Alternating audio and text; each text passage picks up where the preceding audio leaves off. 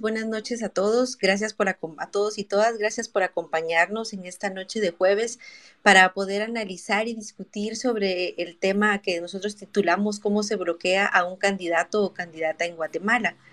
Eh, agradecemos a nuestros invitados de hoy por acompañarnos y por ayudarnos en este análisis del, tema, que es un tema que está bastante en, coyuntura ahora.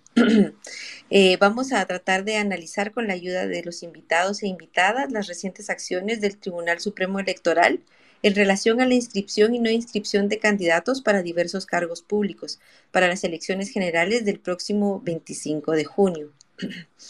Em, primero, pues recordemos que eh, recordemos un poco que el 22 de enero eh, comenzó la inscripción de candidatos para la contienda electoral. Desde entonces, el Tribunal Supremo Electoral ha entregado acreditaciones a al menos unos 11 binomios de los 30 partidos que aparentemente se postularán, así como credenciales a políticos que optarán a otros cargos de elección popular. Sin embargo, también hemos visto cómo hasta el momento ha dejado afuera a Roberto Arzú, por ejemplo, del partido Podemos por presunta campaña anticipada y a Telma Cabrera del Movimiento para la Liberación de los Pueblos MLP. Este último partido, eh, si ustedes sabrán, se le ha negado eh, porque su vicepresidenciable Jordán Rodas, ex procurador de Derechos Humanos, aparentemente tiene dos reparos en la Contraloría General de Cuentas, más la denuncia que su antecesor puso en su contra a principios de enero. Todo esto pues ha generado bloqueos en las carreteras por parte de simpatizantes del MLP que las hemos visto en estos últimos días, como también acciones legales en contra de otros partidos que consideran que están violando su derecho de participación. Em, para discutir sobre todo este tema, esto es más o menos una previa de lo que hemos estado viendo en las últimas, en los últimos días, en las últimas semanas, a partir de que comenzó todo esto ya casi de todo el tema electoral, ya la carrera electoral tenemos como, invitados a Anaeli López. Ella es abogada y notaria con maestría en métodos alternos de resolución de conflictos y arbitraje internacional por la Universidad de, Loyola de Nueva Orleans. También tiene una maestría en asesoría en tributación por la Universidad Rafael Andívar y un doctorado en Derecho Pluritario Público y Privado por la Universidad Autónoma de Barcelona ella fue magistrada suplente del Tribunal Supremo Electoral en el periodo 2014 a 2020.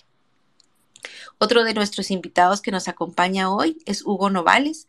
Él es un politólogo guatemalteco con estudios en ciencias sociales en la Universidad Rafael Andívar, por la Universidad del Valle y también por la Universidad de Chicago. Él ha publicado estudios acerca del sistema de partidos políticos y el régimen electoral en Guatemala, Honduras y El Salvador para CIES y NDI. Novales fue presidente de la Junta Electoral del Departamento de Guatemala en 2018 y colabora con medios de comunicación, organizaciones sociales y empresas privadas con estudios y análisis acerca del contexto político nacional y regional. Y nuestro tercer invitado para esta noche es Roberto Alejos Cámbara. Él es político, académico, escritor, asesor y consultor. Tres veces presidente del Congreso de la República entre 2009 a 2011 miembro de varias organizaciones internacionales, académicas, periodísticas y de la sociedad civil. Actualmente presidente de la Asociación Política Caminemos. Como ven, tratamos de buscar a tres invitados, tres personas expertos en el tema que desde su punto de vista y desde su experiencia, pues nos puedan ayudar a analizar, ¿verdad?, qué es lo que está sucediendo en estos momentos en el Tribunal Supremo Electoral. Entonces, eh, la primera pregunta que sería una pregunta general para cada uno, ¿verdad? Si quieren, va a ser esta misma pregunta que puedo igual repetirla por si se nos olvida ahí en un momentito. Eh, podríamos empezar con Anaeli, ¿verdad? Eh, que nos pudiera ella comentar a partir de su perspectiva y de su experiencia, ¿qué podemos entender de la interpretación de los magistrados del Tribunal Supremo, de la interpretación que los magistrados del Tribunal Supremo Electoral le están dando a la ley electoral y a la Constitución para decidir quién participa y quién no en las futuras elecciones. Anaeli, gracias por estar aquí, gracias a Roberto y a Hugo también, y comenzamos con usted si nos puede ayudar a entender esto. Buenas tardes, gracias por la oportunidad de participar en, una, en un conversatorio tan interesante como es este y por poner sobre la mesa lo que eh, de alguna manera estamos sintiendo todos, un poco de indignación respecto a la falta de aplicación del artículo 113 de la Constitución y un poco de discrecionalidad de parte de los em, magistrados porque tampoco em, primero el que los inscribe o no.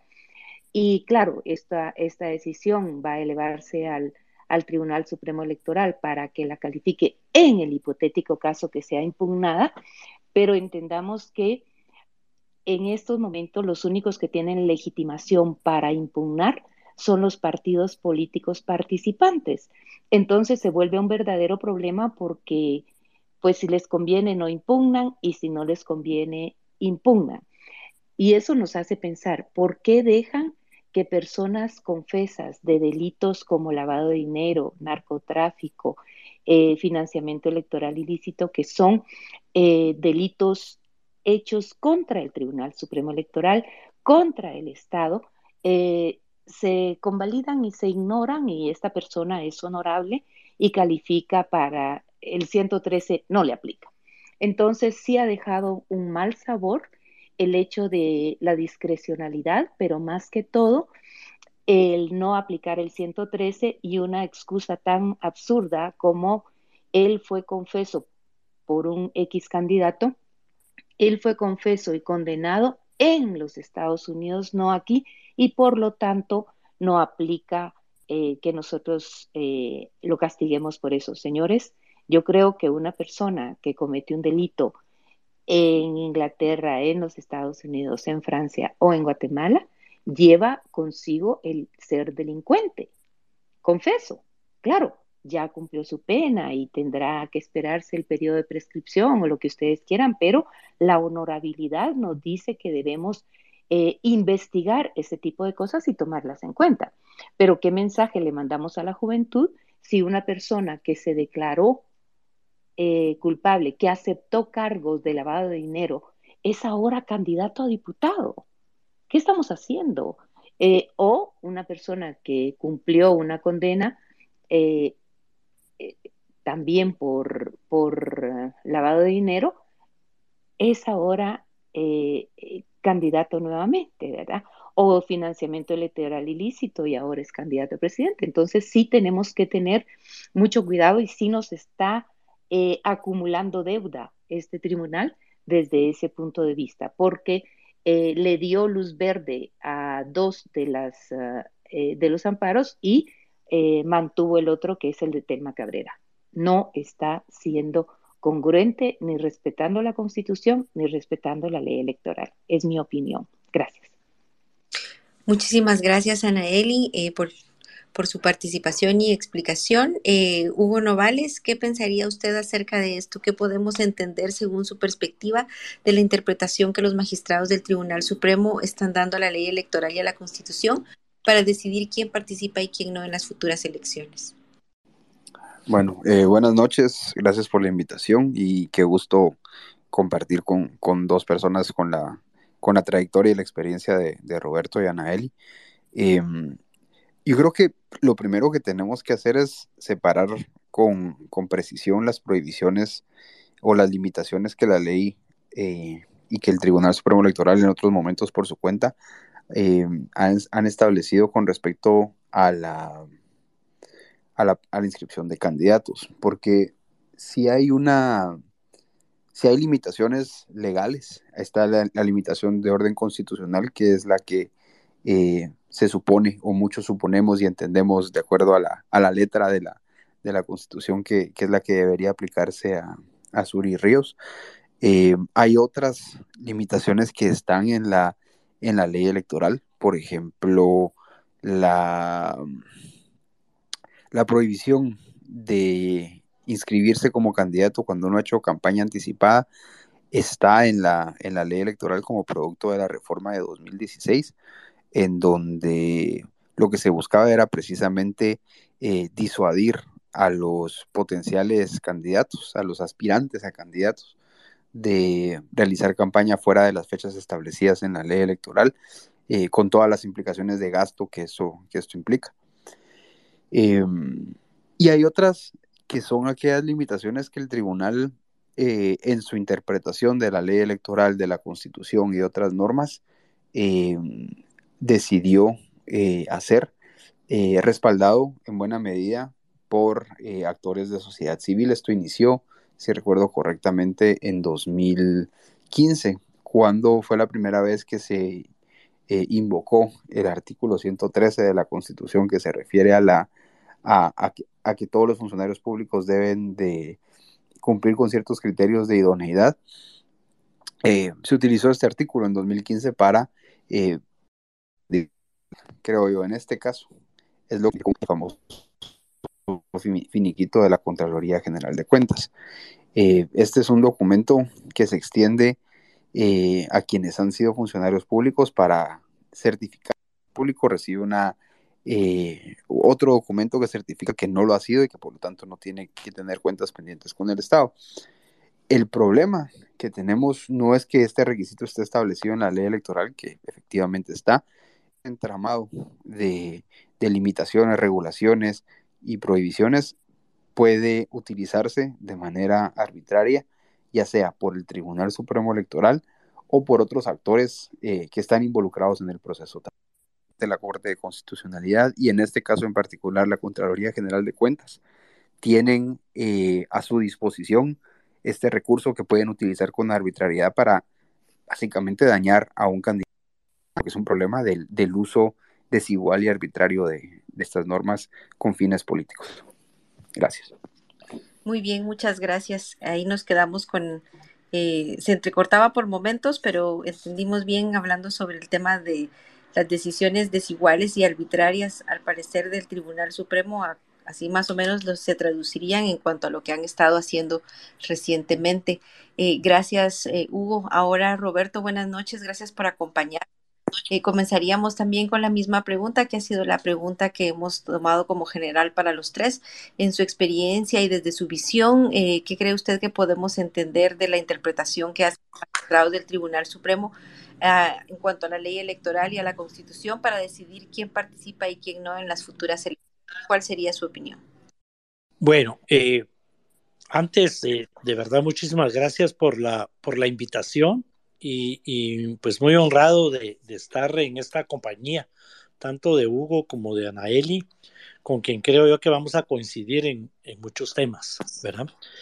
Eh, me cuesta hablar como constituyente por un lado y, en mi posición ahora de analista político por otro lado, porque las circunstancias han cambiado mucho, ¿verdad? Y es que eh, eh, cuando los constituyentes legislamos, valga la redundancia, en aquella oportunidad, eh, por ejemplo, en el artículo 100, 113, pues nunca pensamos en que este artículo, que ya venía de otras constituciones, yo escribo un poco en una columna al día de hoy sobre ese tema, iba a ser aplicable a cargos de elección popular, eh, porque eh, realmente estaba hecho para eh, funcionarios públicos un tanto pensando en contrataciones que el Estado debe ser, cuando la Oficina de Servicio Civil tiene la capacidad, los medios y el personal para poder estudiar la idoneidad, la capacidad, la honradez, etcétera, de cualquier persona que pretenda ser un funcionario público. Sin embargo, eh, en la elección pasada se aplicó por primera vez el artículo 113, específicamente para la candidatura de Alfonso Portillo. Yo creo que ahí se creó un precedente en el momento que se interpretó que este artículo 113 es aplicable también a cargos de elección popular. Y entonces nosotros, los ciudadanos, digamos, tenemos que respetar la interpretación que se da, eh, en este caso, del el registro del Tribunal eh, Supremo Electoral, ratificada después, ¿verdad? Por, distintos, eh, por distintas instancias, pero yo quisiera aclarar varios temas. Uno, digamos que no fue esa la intención de los constituyentes, pero respetamos que ahora se esté haciendo ese análisis y esa aplicación del 113, porque sí, eh, el sistema se ha eh, corrompido de tal manera que, es vergonzosa las candidaturas que se presentan. Eh, me parece hasta un descaro algún tipo de, de, candidaturas. Y si el tribunal hace cuatro años empezó a aplicar el 113, pues habría que seguir aplicándolo si esa es la decisión, si, si las cortes lo, lo, lo ratifican, especialmente la Corte Constitucionalía, que es la última palabra en materia constitucional, ¿verdad? Pues habría que seguir aplicándolo. Lo que no me parece, y también creo que, que estamos de acuerdo aquí los tres, es que se aplique para unas personas sí y para otras personas no. ¿verdad? No, no es realmente muy objetivo aplicarlos en unos casos y en otros no. Porque el caso de, del presidente Alfonso Portillo, a quien se le aplicó hace cuatro años, pues aplica para muchas personas que hoy están eh, de alguna manera, ya lo dijo Anaeli, presentando sus candidaturas.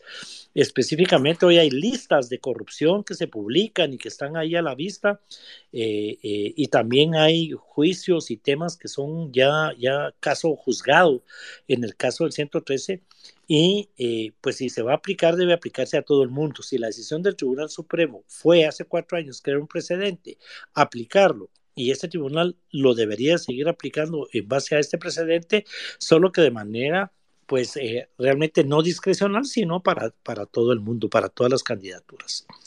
Hay que dejar muy claro también eh, nuestra inconformidad y por supuesto que como constituyente acepto la culpa en todo, porque fuimos nosotros los que creamos tanto eh, el articulado de la Constitución como los de la ley electoral, y es que el Tribunal Supremo Electoral no sea supremo, realmente las decisiones que toman en el registro, ratificadas o no ratificadas por el tribunal, deberían estar sujetas únicamente a temas constitucionales, es decir, que después del tribunal debería de pronunciarse solo la Corte, pero la ley pues no está hecha así y en estos momentos tenemos que pasar por todo el proceso con el mismo también problema de que, de que puedan hacerlo solo eh, representantes de los demás partidos políticos, lo cual eh, eh, queda en ese tema que también eh, lo expresaron muy bien, ¿verdad? Queda a conveniencia. Yo me opongo solo a los que van en los primeros eh, lugares en las encuestas y a los demás no, porque de nada me sirve, ¿verdad? Eh, perder el tiempo ahí, sino aprovecho para quitarme de, encima, de enfrente, a quienes son mi competencia. yo coincido totalmente con, con, lo que decía Hugo en relación al finiquito.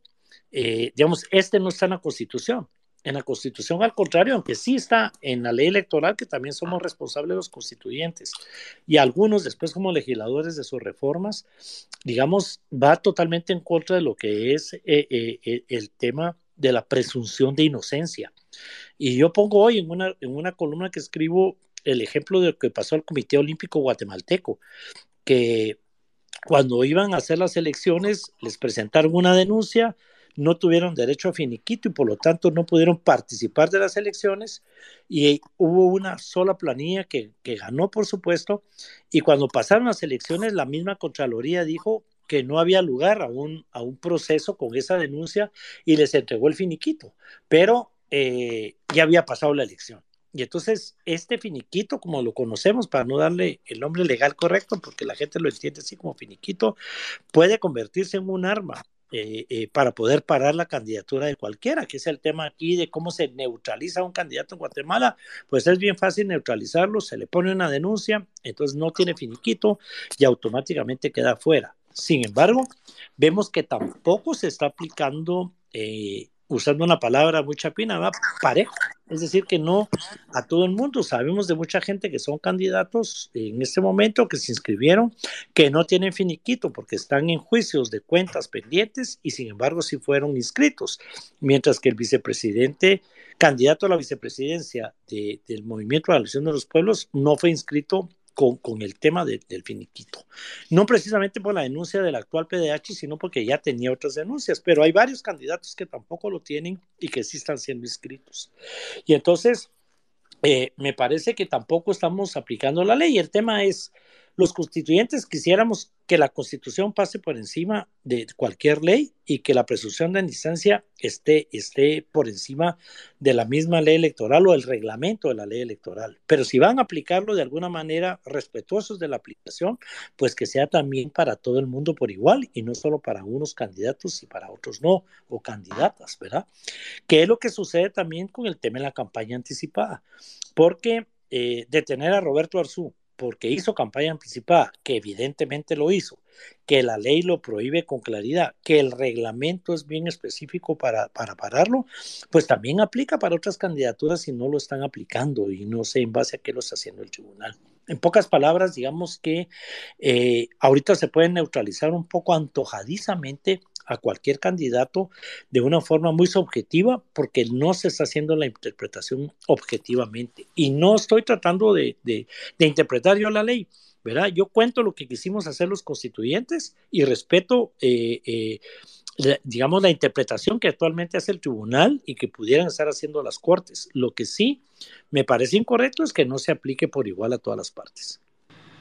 Muchas gracias, Roberto. Gracias por su explicación, porque justamente había una pregunta un poco orientada sobre esto del artículo 113, ¿verdad? Si ustedes habían tomado en cuenta ese criterio para las inscripciones del Tribunal Supremo, pero creo que lo ha explicado bastante bien, diciendo que inicialmente no se había tomado en cuenta como para cargos de elección popular. Eh, me quedo con usted con otra pregunta más, un poco desde el punto de vista político. Digamos, podríamos eh, creer de que Jordán Rodas por ejemplo, con el binomio de MLP, de pronto, eh, pues digamos, no se está permitiendo su inscripción debido a que fue eh, un procurador incómodo para muchos sectores poderosos, empresariales, políticos, y quizás, ¿verdad? No, no puedo asegurarlo, pero digamos quizás que parte de esto tenga que ver con el tema de que, de que él no puede ser inscrito hasta el momento y todas las trabas que está teniendo para, para participar. Sin embargo, cuando pienso en Roberto Arzú, si bien de pronto tiene alguna, cometió un error como el tema este de la campaña anticipada, usted bien ha dicho de que otros, hemos visto a Neto Brand, que se la pasó durante el año pasado con los programas de radio y haciendo muchas cosas que aunque decía que era con su dinero, pero creo que hay varios ejemplos de otros de, otros políticos que han, o de otros funcionarios que estuvieron haciendo de pronto una campaña anticipada disfrazada, ¿verdad? Pero me pregunto también, o sea, políticamente, ¿cuál sería el objetivo de, neutralizar también a, Roberto Arzú? O sea, ¿era porque iba punteando bien en, encuestas o qué cree usted, hablando desde una jugada un tanto más, más política, digamos, que en cuanto a la interpretación que hace el Tribunal Supremo? Bueno, como ahora me quiero como adueñar o aprovechar de los dichos y refranes chapines, eh, voy a empezar con uno que dice, piensa mal y acertarás, ¿verdad? Eh, y aquí hay varios temas que tratar.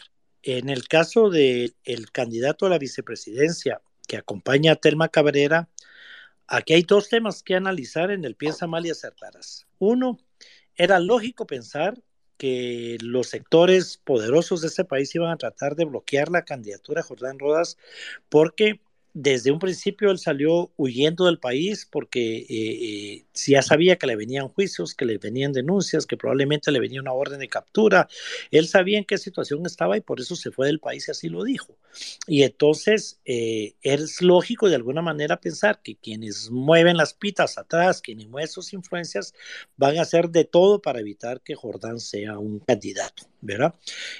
pero por otro lado, eh, también pareciera como que el movimiento para la elección de los pueblos lo hubiera hecho a propósito, porque yo realmente, eh, si no quisiera tener problemas, sabiendo que de por sí la candidatura de MLP es muy incómoda para los sectores poderosos, ¿por qué hacerla más incómoda buscando un candidato a la vicepresidencia que sabemos que le pueden encontrar temas de interpretación como para poder detener su candidatura y entonces pudiera incluso convertirse en una muy buena táctica política, victimizarse y acudir a lo que están haciendo, salir a las calles y hacer esto. Entonces, de los dos lados, veíamos de qué manera la candidatura de Jordán eh, Rodas políticamente eh, eh, o era correcta si lo que se pretendía era victimizarse y correrse el riesgo de que los fueran a parar, o incorrecta sabiendo que lo iban a tratar de parar desde un principio y suficientes problemas tiene una candidatura de este tipo,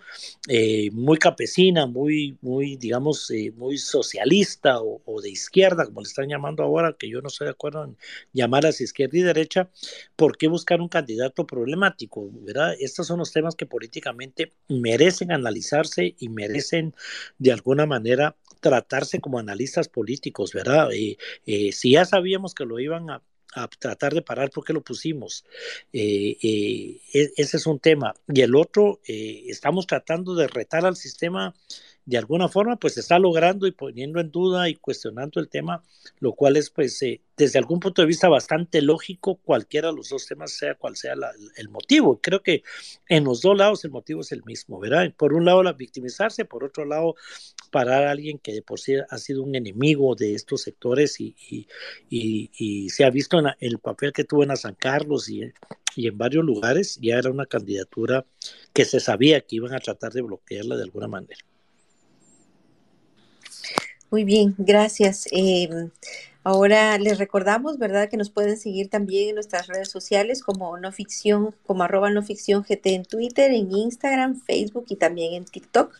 Agradecemos a nuestros tres invitados de hoy eh, que nos están acompañando aquí a analizar eh, sobre el papel del Tribunal Supremo Electoral, todo lo que ha estado sucediendo en los últimos días o semanas. Y nuestro tema de hoy pues se llama cómo neutralizar eh, a un candidato en Guatemala. Eh, Anaeli, ahora eh, la pregunta sería para usted, ¿verdad? Eh, entiendo lo que me decía en un inicio, ¿verdad? Había eh, discrecionalidad, considera usted, en cuanto a las decisiones del Tribunal Supremo Electoral de cómo se está haciendo la inscripción o no de los candidatos.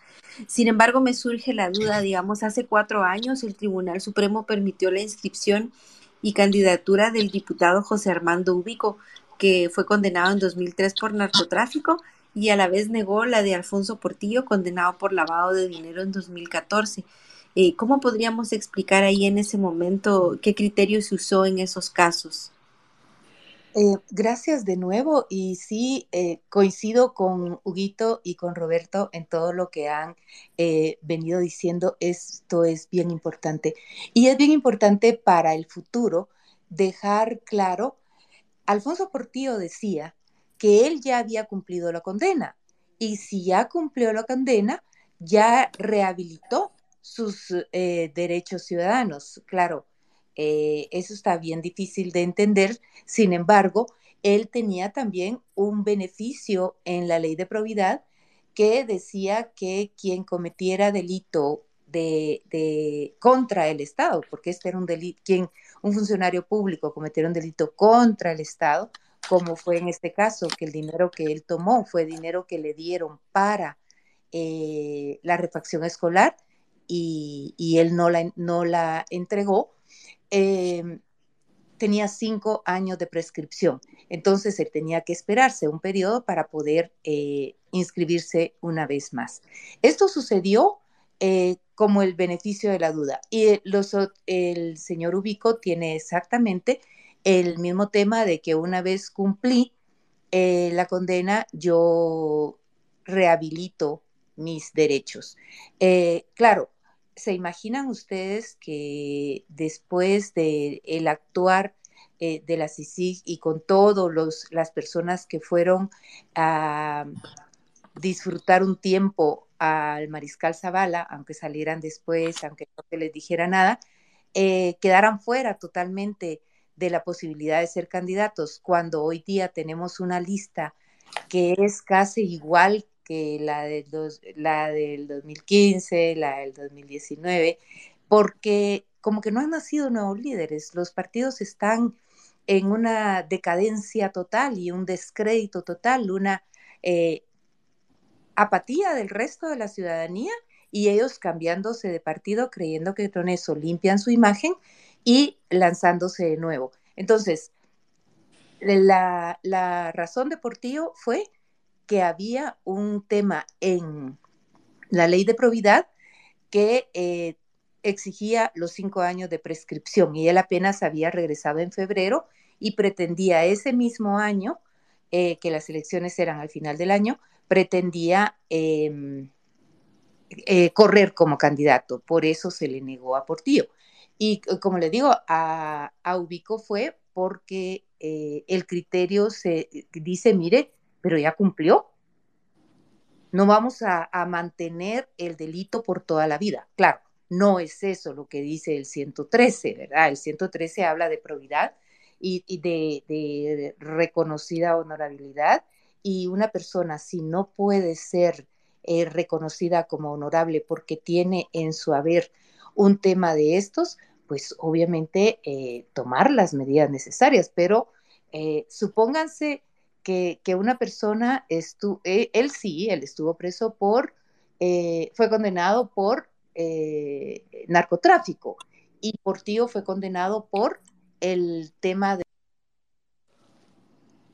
dinero que se apropió, que, había sido del Estado. Entonces es, uno, era dinero del Estado y la ley da la solución, si así se quiere, cinco años sin poder optar a cargos públicos. Y él ya los cumplió. Entonces, creo que sí, que es muy difícil.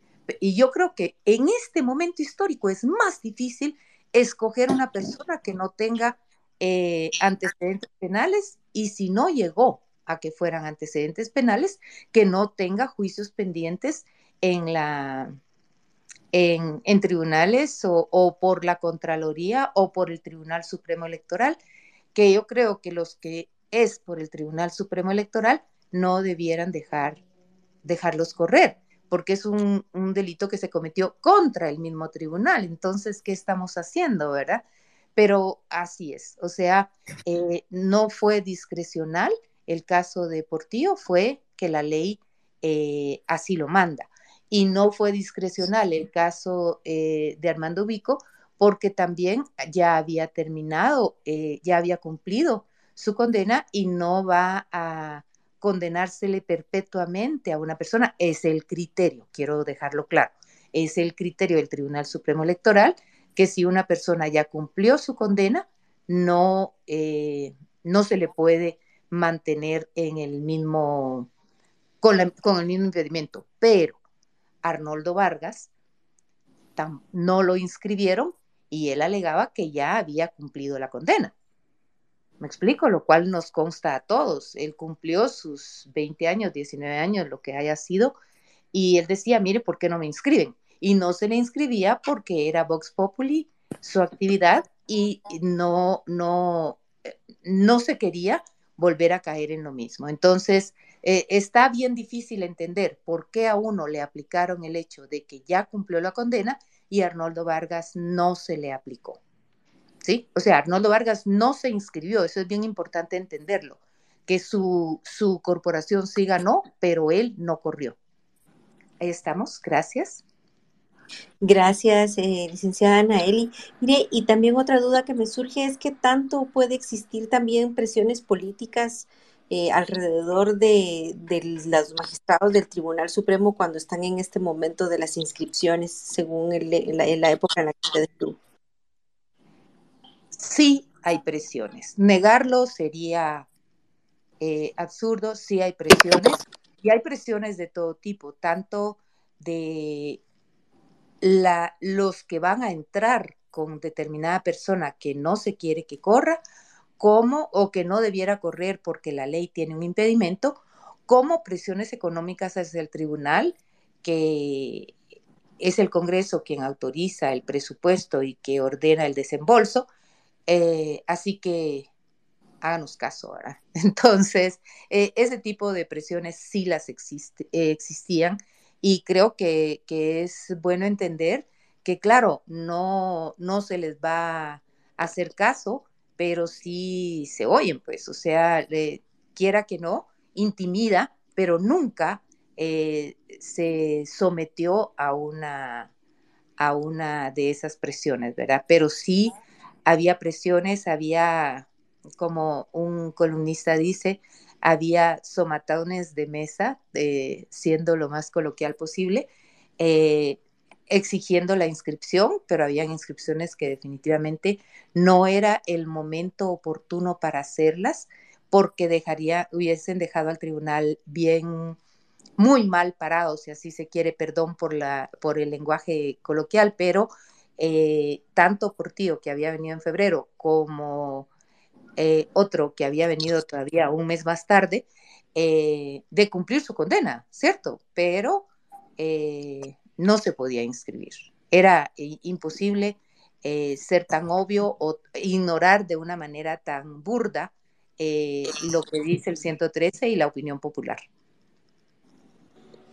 Muy bien, muchas gracias. ahora vamos con, con Hugo, Hugo Novales. Eh, quisiera que me explicara cómo afecta a la democracia y al país todo esto que estamos viendo ahorita que está sucediendo con el tema de las inscripciones o no en el Tribunal Supremo Electoral y de cómo se está interpretando la ley. Esto que, digamos, que, cuáles son eh, esto, ¿no? Lo, que afecta, cómo afecta a la democracia y al país. Ok, más que cómo afecta a la democracia, creo que podemos hablar de que es un síntoma y un indicador de un proceso de regresión autoritaria que estamos viviendo, eh, que inició con las elecciones de 2019 y, y en el cual estamos todavía eh, y que se está profundizando cada vez más. ¿Y a qué voy con esto? Voy a, yo, yo generalmente y en casi todo estoy de acuerdo con, con, con Roberto, pero quiero hacer una, una anotación para, a, lo que él decía para ilustrar mi punto en este momento. Porque hace cuatro años, en las elecciones de 2019, el MLP, eh, posterior a las elecciones, denunció que había habido fraude. Yo francamente no creo que haya habido fraude, ¿verdad? O sea, no, no lo, no, no hay, en los términos en los que ellos lo planteaban, yo no veo eh, un sustento, digamos, en esa, en esa afirmación. Eh, el sistema para el escrutinio de votos en Guatemala está diseñado de manera tan descentralizada que es muy difícil que en este momento haya, haya fraude sin que se denuncie abiertamente o sin que todos lo sepamos porque tendría que ser absolutamente evidente. Eh, no es lo que pasó. Sin embargo, ellos en este momento eh, postularon un candidato vicepresidencial que, dado lo que, lo que sabemos, digamos, dado lo que se sabía hasta este momento, eh, no tendría por qué tener un impedimento para participar.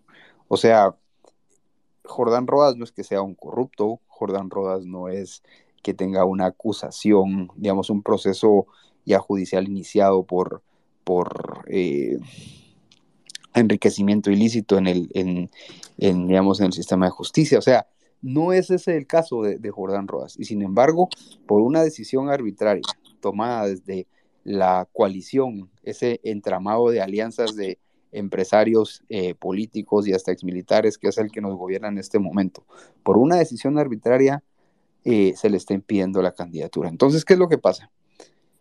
si el MLP mañana sale a decir que no necesariamente que hubo fraude, pero que arbitrariamente les impidieron participar, resulta que en este momento sí tienen razón. O sea, resulta que en este momento sí es cierto, ¿verdad?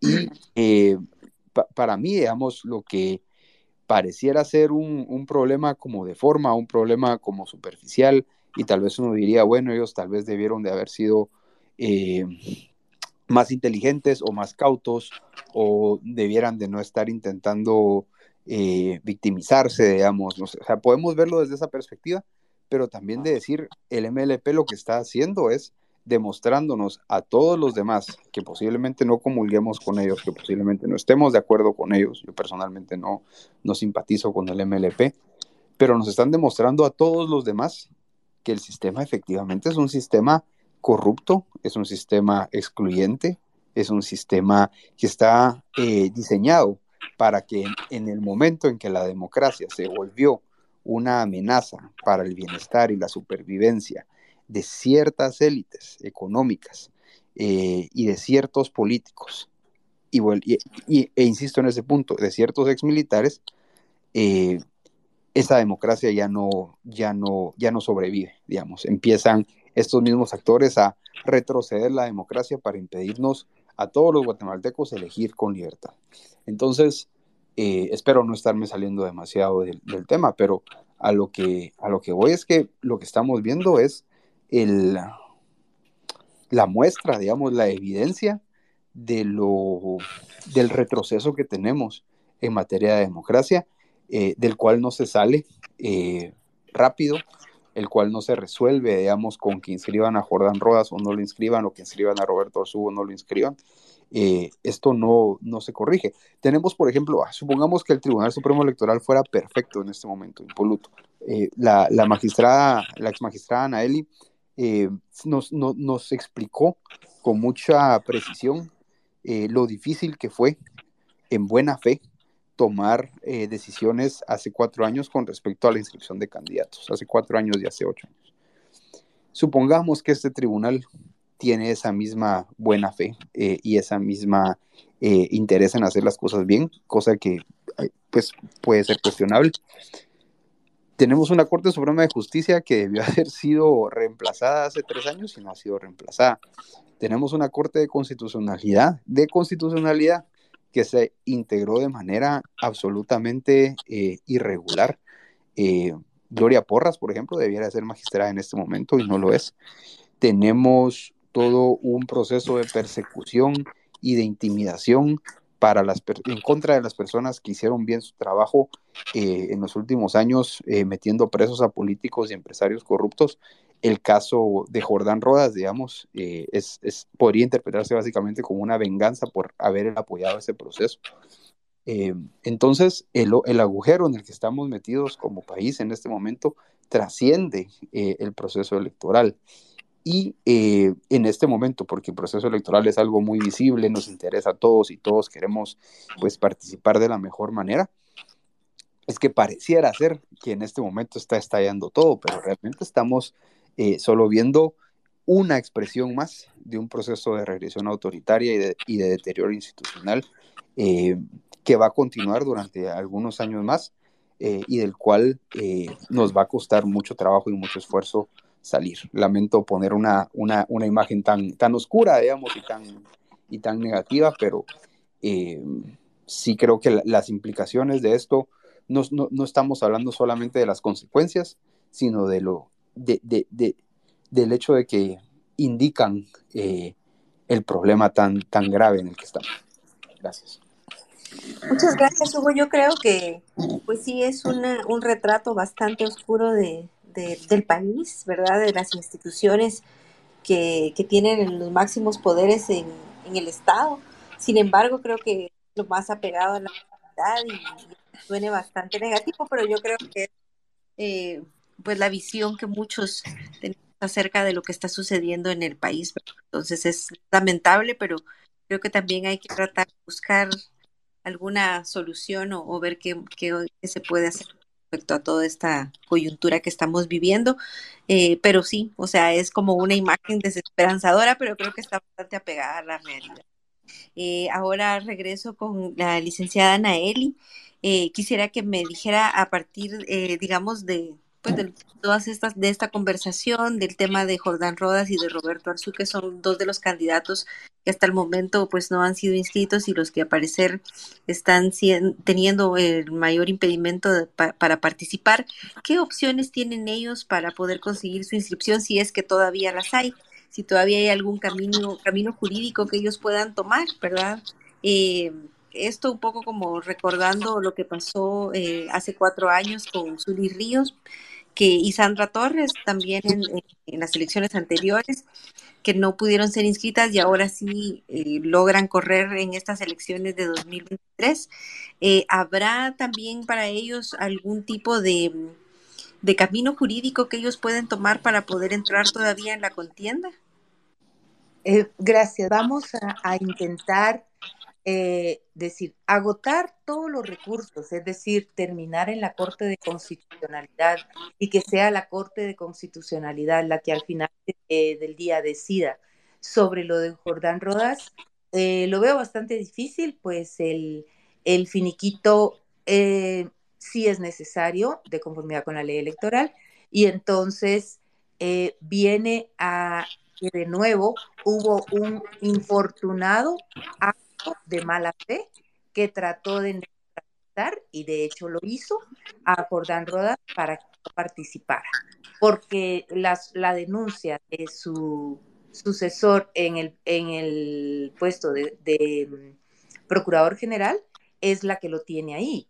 Eh, al día siguiente se revisó em, la página, tengo entendido, no le aparecía a él ningún, ningún reparo. Obviamente en ya está. Pero la evidencia es que si no le aparecía, eso sería lo más importante. Si a él al día siguiente que le negaron la inscripción no le aparecía, si vamos a hacer las cosas mal, hagámoslas bien mal, ¿verdad? Pero si vamos a hacer las cosas eh, mal, pero cometemos errores al hacerlas, sí hay un problema serio, porque eh, Jordán Rodas enseñó su página, dio eh, a todo el mundo diciendo, mire, yo no tengo reparos. Entonces, como oficiosamente el registrador de ciudadanos va y busca la forma para consulta dice que consulta a la, a la Contraloría General de Cuentas y se da cuenta que tiene dos reparos. Bueno, asumiendo que, que puede probar que no los tiene y, y dejar en el mal sabor, eh, pero ahora sí ya los tiene, termina en la Corte Suprema, en la Corte de Constitucionalidad y será la Corte de Constitucionalidad quien al final decida. Lo de Roberto Arzú, todos fuimos testigos, que a él se le amonestó, eh, que se pensó que era innecesaria la amonestación porque en aquel momento ellos se habían inscrito. Embargo, eh, cuando se inscribió, el proceso de campaña anticipada seguía. Entonces, igual, terminará en la Corte de Constitucionalidad y será ella la que al final decida. Respecto al caso de Suri, la Corte de Constitucionalidad lo tiene cuesta arriba porque ya dos veces le había dicho que no. Y en materia de derechos humanos, nada. Y además, hay una sentencia de la Corte eh, eh, Interamericana de Derechos Humanos que dice que los derechos humanos deben garantizarse y que cada pueblo tiene su visión de cada derecho humano de conformidad con su cultura, porque eso es bien importante. Es decir, no, el matrimonio, por ejemplo, en los países árabes y aquí es totalmente diferente eh, y, es un derecho humano si lo quisiéramos ver así, el derecho a la familia. Pero veámoslo antes eh, y pongámonos en lo que dijo la Corte respecto al, a la ley local. Si existe una norma que expresamente, por razones culturales del Estado, prohíba cierta eh, obede cierto derecho, se respetará. Y hay que tomar en cuenta, en Guatemala no es una norma cualquiera, es la constitución la que tiene esa prohibición. Por eso entendemos que no hay eh, sentencia de la Corte Interamericana de Justicia que pudiera cambiar, de, la Corte Interamericana de Derechos Humanos que pudiera cambiar. Además, yo quisiera ver esa sentencia, no la he visto, solo la he oído mencionar eh, entonces no sé si existe sentencia o es una simple opinión. Pero en todo caso, eh, cambiar ese, ese criterio le va a costar mucho a la Corte, si no es un ámbito eminentemente político, porque si es violatorio de la Constitución eh, cuando trae la prohibición de forma expresa. Entonces, lo veo difícil, pero valdría la pena o va a valer la pena leer esa sentencia. Y respecto a Sandra Torres, pues Sandra tenía prohibición cuando quiso y obviamente perdió, ¿verdad? Porque tenía prohibición también expresa en la Constitución. Entonces, de, eh, y perdió en la Corte de Constitucionalidad. Entonces, eh, hemos, tenemos ciertas experiencias que nos han llevado hasta, hasta esos lugares y Jordán Rodas puede ver perfectamente eh, cuál es el trámite cómo llevarlo hasta la Corte de Constitucionalidad y cómo probar con esos argumentos que al día siguiente él trató de probarle al mundo que él no tenía y que no se entendía por qué el Tribunal Supremo Electoral o el Registro de Ciudadanos sí lo había visto. Eh, Roberto Arzú, todos testigos. Entonces, de nuevo, la discrecionalidad, la, la, el tratar de neutralizar a los que me son incómodos es una es un actuar que los partidos políticos actuales que tienen esa gran experiencia porque han venido de, año en año intentando llegar no lo han logrado pues ahora tienen que quitarse de enfrente a los que podrían hacerles contrapeso. Desafortunadamente así funcionan hoy día nuestros, nuestras imitaciones de partido político, que no tenemos ni uno solo, porque lo que tenemos son eh, autos que nos llevan a la participación, pero tan es un auto que lo cambio. Eh, si este no me lleva bien, tal vez el otro me lleva o tal vez el otro, y participan tres veces seguidas o cuatro con diferente partido, lo cual nos demuestra la falta de cultura política y la falta de entendimiento de lo que es un partido político estricto senso. Gracias. Muy bien, muchísimas gracias, eh, doctora López. Eh, ahora con Roberto Alejos, quisiera que me dijera usted cómo cree que, qué lectura le estamos, que estamos dando, o qué lectura están teniendo, mejor dicho, desde los países, eh, desde otros países, cuál será la mirada internacional a partir de lo que está sucediendo en Guatemala, si esto nos afecta o cómo nos afectaría todo lo que está pasando con relación a este tema de los inscritos y no inscritos y la discrecionalidad del Tribunal Supremo para escoger quiénes y corren y quiénes no como candidatos a los puestos de elección popular. Eh, ¿cuál ¿Cómo cree usted que nos estamos viendo, nos estamos proyectando hacia, hacia los otros países con respecto a lo que está sucediendo y cómo esto nos podría afectar? Bueno, primero, de verdad, de verdad, Sofía, yo de verdad me congratulo de, de, de este programa, de, este, de, de, lo que estamos haciendo el día de hoy.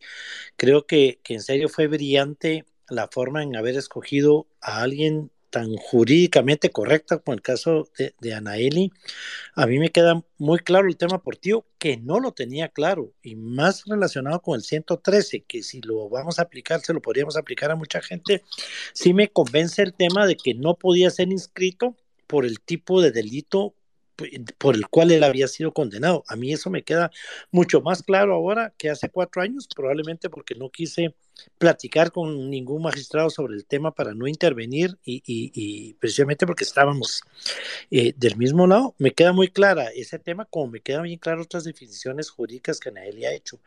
Y por supuesto, Hugo, eh, yo creo que estamos 100% de acuerdo en, este análisis, tanto la parte jurídica que, que hace Anaeli como la parte eh, más que política social de la crisis que está viviendo el país, y, yo lo dije en algún momento, digamos, yo lo que dije es que si yo fuera el movimiento de los pueblos no lo hubiera puesto a él para no arriesgarme, pero sí creo que es totalmente injusto que no lo inscriban, y, y más que, que el hecho de que él demostró que no tenía eh, un proceso abierto, el problema está en la ley de probidad, donde en la ley de probidad, más que en el tema de la ley electoral, dice que con una denuncia que uno tenga ya no tiene derecho a finiquito, que es el caso de Jordán, más que de este, de este eh, procurador, eran las dos denuncias que ya tenía. Yo realmente me atrevo a decir que lo que sucede es precisamente ese análisis que hizo Hugo, ese es el país que tenemos. Y así espero yo que nos estén viendo afuera, porque no nos deberían de ver de otra manera.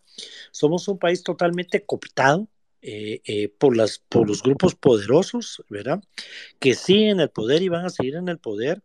Y precisamente, como decía Nelly, no surgen líderes nuevos. Pues hay bastantes líderes nuevos, pero opacados por tanto líder viejo, corrupto, eh, que insiste en quedarse, que opacan a cualquiera que quiera salir o automáticamente se lo traen y lo vuelven parte parte del sistema y lo vuelven un aliado o aliada de este sistema corrupto. Yo creo que, que no nos pueden estar viendo con buenos ojos en ninguna parte del mundo porque eh, lo que sucede realmente, aunque el espíritu de los constituyentes era deberíamos de tener muchísimos partidos políticos participando en un distrito, en distritos electorales grandes con un método HON para que las minorías tengan participación, no se dio esto precisamente por darle espacio a las minorías. Se dio porque los partidos políticos son, como iban a él, simples vehículos, ¿verdad?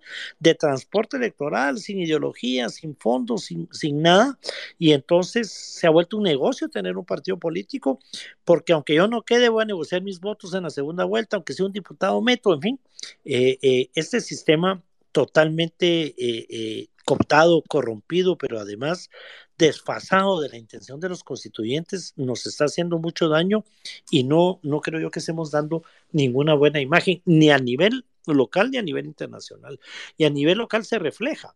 Miren ustedes la cantidad de jóvenes que sacaron su DPI pero no se empadronan.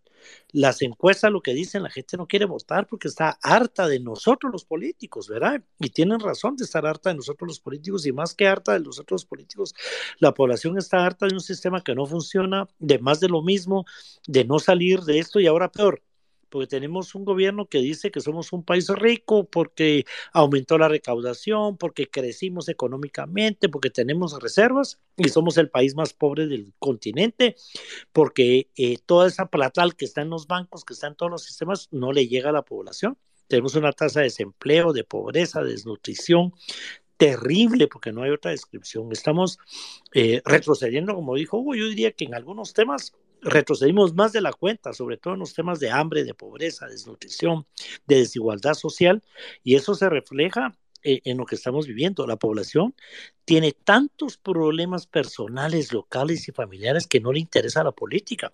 Lo que la gente dice, y especialmente las jóvenes, es me quiero ir de este país que no funciona, un país que no me da oportunidades y, lo que menos quiero es que me hablen de política, mucho menos votar porque otro tema que hablamos con claridad aquí es, no hay cultura política, no hay sistema, no hay cultura política, no hay nuevos liderazgos porque los viejos los opacan o se los tragan, y esa es nuestra triste realidad. Y cuando hacemos el análisis, es un análisis del cual todo fe.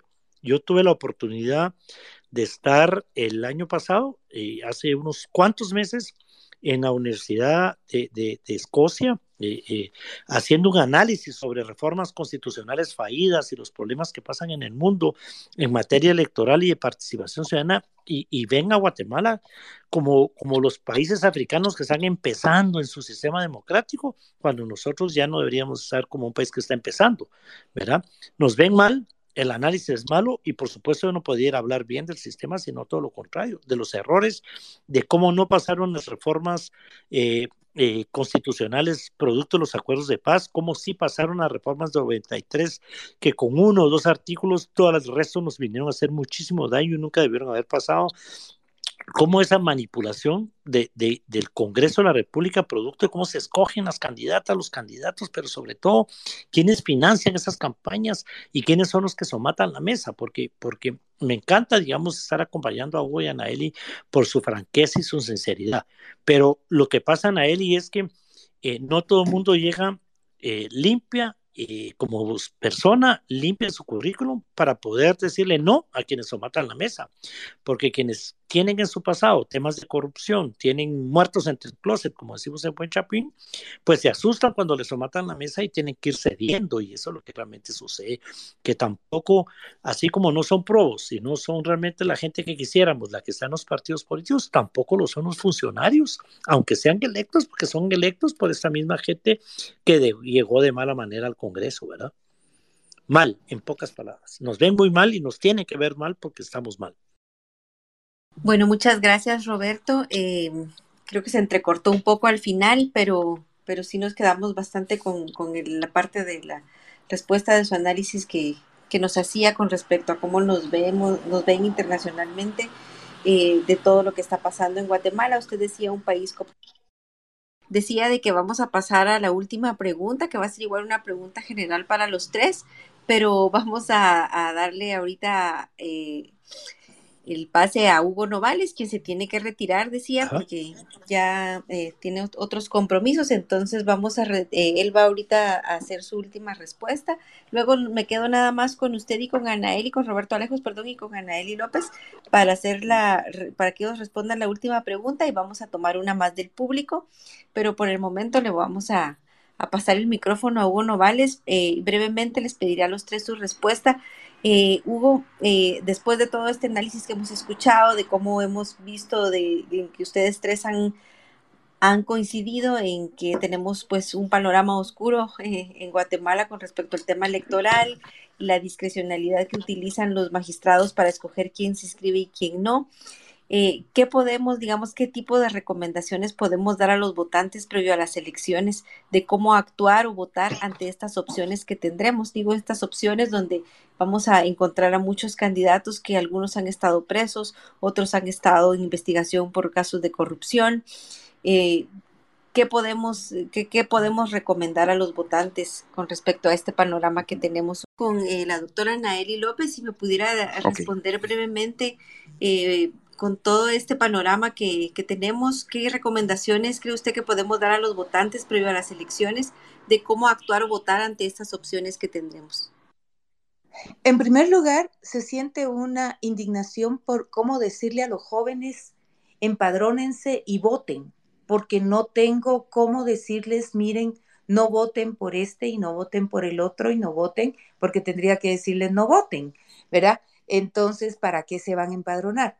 Pero eh, hay tanta gente eh, que tiene un pasado oscuro público que sería importante capacitar a los jóvenes diciéndoles, miren, ustedes voten, pero califiquen a la persona por quien van a votar, que sea una persona proba, que no sea una persona de las que ustedes no quisieran que los gobierne porque ya es currículum conocido.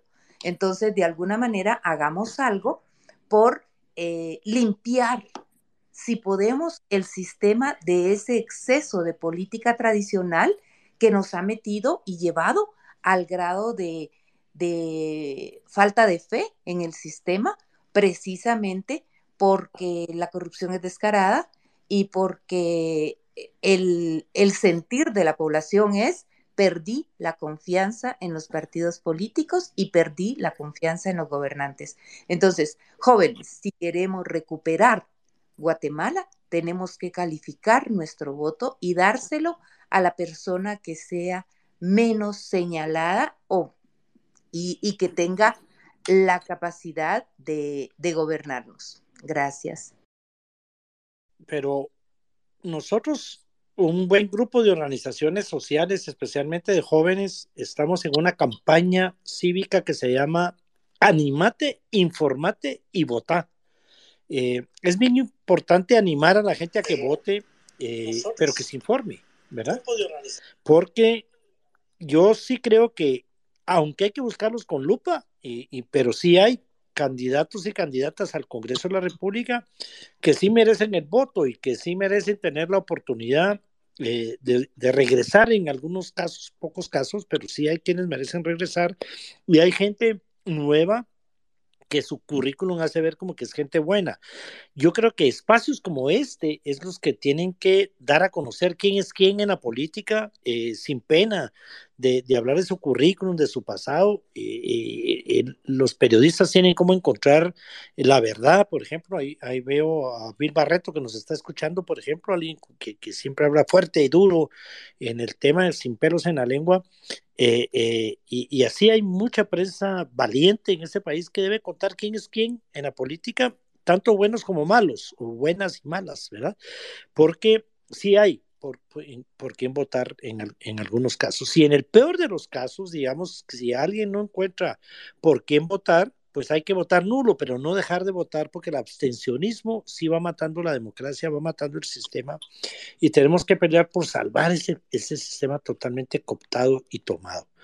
Eh, nosotros también eh, vamos a salir pronto con, con un tema de, de observadores locales, es decir, jóvenes hombres y mujeres que salgan a observar las elecciones con su credencial del Tribunal Superior Electoral, capacitados por la Landívar para poder hacerlo con toda la moral del caso para decir eh, si el sistema se, si la votación se llevó a cabo como se llevó a cabo, como se tendría que llevar a cabo, eh, especialmente con el sistema de papeletas, juntas receptoras de votos, no debería de haber fraude, pero esta bola de que hay fraude, que el sistema no funciona, hace que la gente participe menos. Suficiente problema tenemos con malos candidatos, malos partidos, y estar cooptados por el crimen organizado, narcotráfico, malos financistas, como para además, digamos, eh, decir que va a haber fraude. Entonces, sí, de verdad la gente no va a votar y eso es peor porque quien gane las elecciones las va a ganar con muy pocos votos y nos vamos a perder la oportunidad de llevar gente buena al Congreso, que como repito, poca, pero sí la hay. Eh, eh, y entonces hay que, hay que motivarlo, ¿verdad? Eh, ah, muchas gracias a todas y a todos. Mil disculpas. Este hubo un problema de conexión con Sofi. Entonces, este, pues vamos a, a, terminar. Quiero agradecerle a Roberto, a Anaeli y a Hugo que estuvieron hoy presentes con nosotras y nosotros compartiendo acerca de cómo se neutraliza a un candidato en Guatemala.